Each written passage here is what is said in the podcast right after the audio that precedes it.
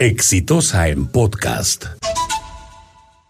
Bueno, pues, bueno, pues, ¿qué pasó el día de ayer? Pasó que el señor Barata y el señor Boleira, que eran los capos de Odebrecht en el Perú durante años, empezaron o continuaron contándole a las autoridades del Ministerio Público y la Procuraduría toda la información a la que por acuerdo de colaboración eficaz se han comprometido a dar.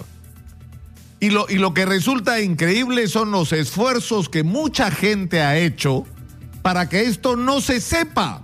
Es decir, gente que ha dedicado los últimos meses, los últimos dos años de su vida a desacreditar cualquier posibilidad de acuerdo con Odebrecht y a tratar de destruir el equipo especial del caso Lavajato que dirige Rafael Vela.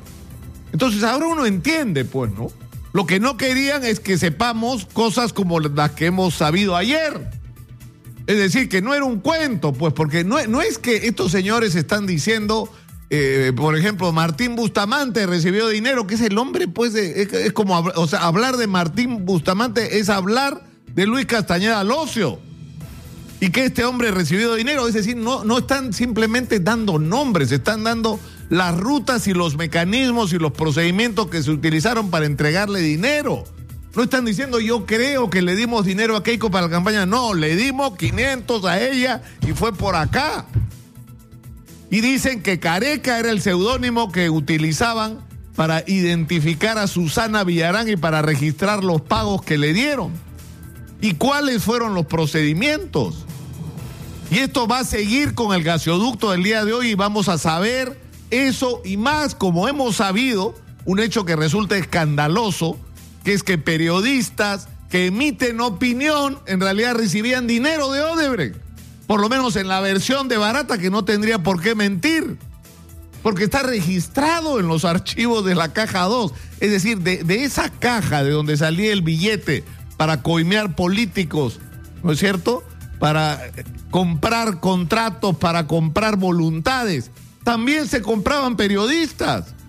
Y la lista que se ha dado es simplemente increíble. Víctor Andrés Ponce, que ha estado sentado acá y a quien hemos invitado el día de hoy, que esperamos que tenga una respuesta. Juan Carlos Valdivia, Rafael Hidalgo, que es un tremendo opinólogo. Entonces la pregunta que uno se hace, y Arturo Valverde, que dispara desde la Desde la plataforma El Montonero contra todo el mundo. O sea, resulta que el señor recibía dinero de Odebrecht, de la caja 2, del dinero dedicado a los pagos ilegales.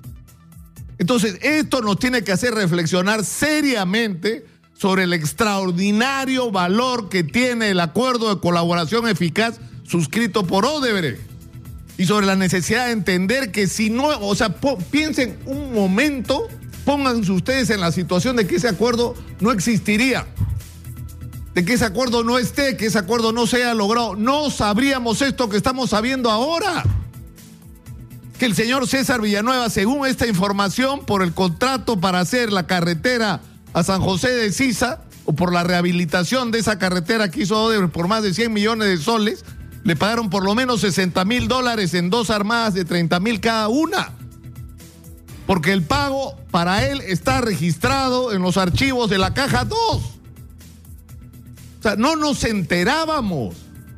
Entonces, de eso se trata. esto es una guerra. Es una guerra entre los que queremos que se sepa la verdad y que no hay impunidad y los que quieren que la oscuridad continúe, que no sepamos lo que tenemos derecho a saber y que todos los que metieron la mano, robaron, recibieron dinero ilegales, paguen por eso y le devuelvan al Estado peruano lo que tienen que devolverle. Punto.